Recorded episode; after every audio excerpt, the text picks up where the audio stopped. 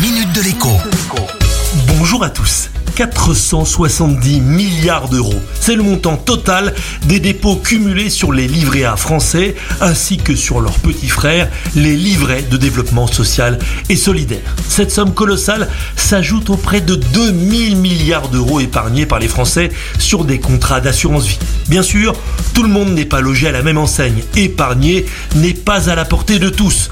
Seule une petite minorité détient l'essentiel des richesses en France comme partout ailleurs dans le monde, même en Russie ou en Chine. Mais là n'est pas mon propos. Je voulais vous parler aujourd'hui des promesses d'augmentation des taux d'intérêt du livret A et donc du LDDS à compter de février prochain.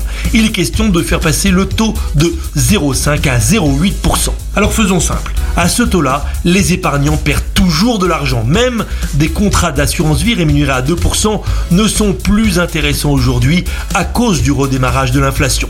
Comme elle s'approche des 3% sur 12 mois pour la France, il est aisé de comprendre pourquoi la rémunération des comptes sur livret ou donc de l'assurance vie n'est pas satisfaisante.